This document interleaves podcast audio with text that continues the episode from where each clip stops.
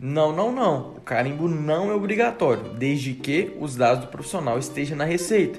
A gente utiliza um terminho que é receita timbrada. Quando a receita é timbrada, tem os dados ali do profissional. Não precisa de carimbo. E se você tem alguma dúvida relacionada à dispensação de medicamentos controlados, deixa aqui embaixo.